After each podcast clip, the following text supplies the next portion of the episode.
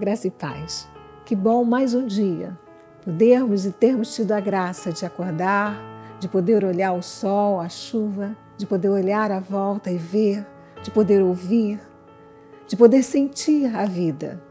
E hoje eu queria abordar com você algo muito interessante.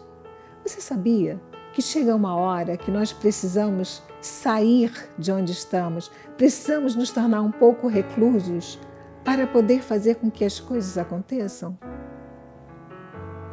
Você já parou para pensar que tudo na vida você tem que dar uma pausa?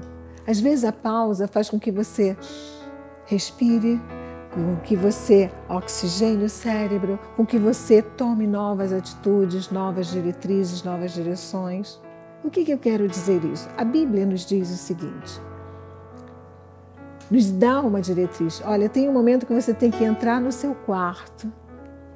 E lá no teu quarto, em silêncio com Deus, tem até uma música linda que eu amo, um louvor que diz: Entre no quarto, feche a porta. Chegou a hora de falar com Deus. Você conhece esse louvor? É maravilhoso, né? Dobre os joelhos e sinta a presença que toma todo o lugar, que toma todo o ser. Chega uma hora que nós precisamos ficar a sós com Deus. Tem horas que você precisa, e não é bom você ficar a sós com a pessoa que você ama. E às vezes é necessário nós ficarmos sozinhos. Para quê? Para nós pensarmos, para nós é, entendermos o que está acontecendo com a nossa vida, com as nossas emoções, com o nosso corpo. É necessário. Talvez você esteja correndo tanto, de uma forma tão é, veloz, tão fugaz, que você não está percebendo que as coisas nem estão tão bem quanto deveriam estar. Por quê? Porque há momentos. E nós falamos sobre isso há algum tempo atrás na nossa convenção. Se você não assistiu, acesse as nossas mídias, nosso canal do YouTube e assista a convenção do dia 20 de março, que foi uma bênção. E nós abordamos, dentre tantas coisas, sobre o tempo sobre o que Salomão nos deixou lá no livro da, da sabedoria, no livro do Eclesiastes, né? que diz que há tempo para tudo.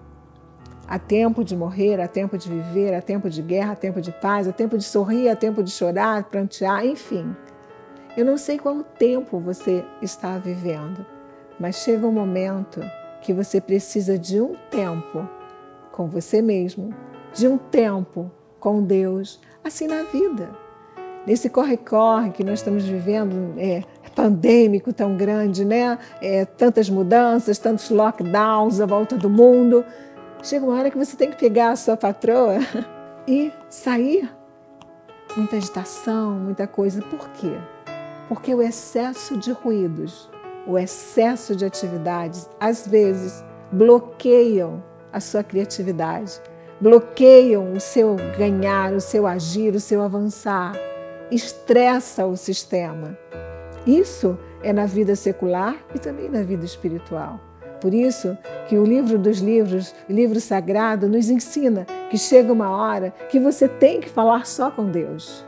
Nós oramos sem cessar, a Bíblia nos ensina que você pode em todo momento, eu posso estar aqui quieta, todo mundo à minha volta e eu orando a Deus. Mas chega uma hora que você tem que se ausentar. Jesus fazia muito isso. Sai de onde você está, do meio de onde você está, Vai para o seu banheiro, para o seu escritório, para o seu quarto, vai para algum lugar, vai para a natureza, ora a Deus.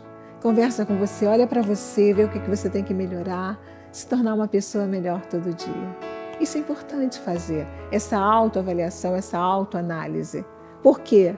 Porque a vida às vezes fica mais fácil quando você para, sai da situação, olha para frente, analisa e você consegue enxergar é aqui que eu não estou fazendo o que deveria estar fazendo. É aqui que eu vou investir a minha energia, a minha vontade e vou crescer.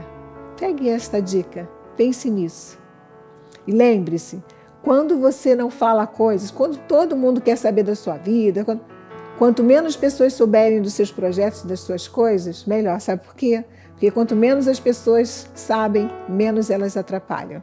Pense nisso, fale para Deus e fale para quem você ama o que vai dentro de você e juntos conquistem a vitória. Sejam felizes, seres humanos felizes, em nome de Jesus. Meu nome pessoal E no nome do meu amado e querido marido apóstolo Miguel Anjo, eu desejo que você tenha um tempo com você, um tempo com Deus e um tempo para perceber a grandeza e a beleza que Deus tem feito na sua vida. Graça e paz.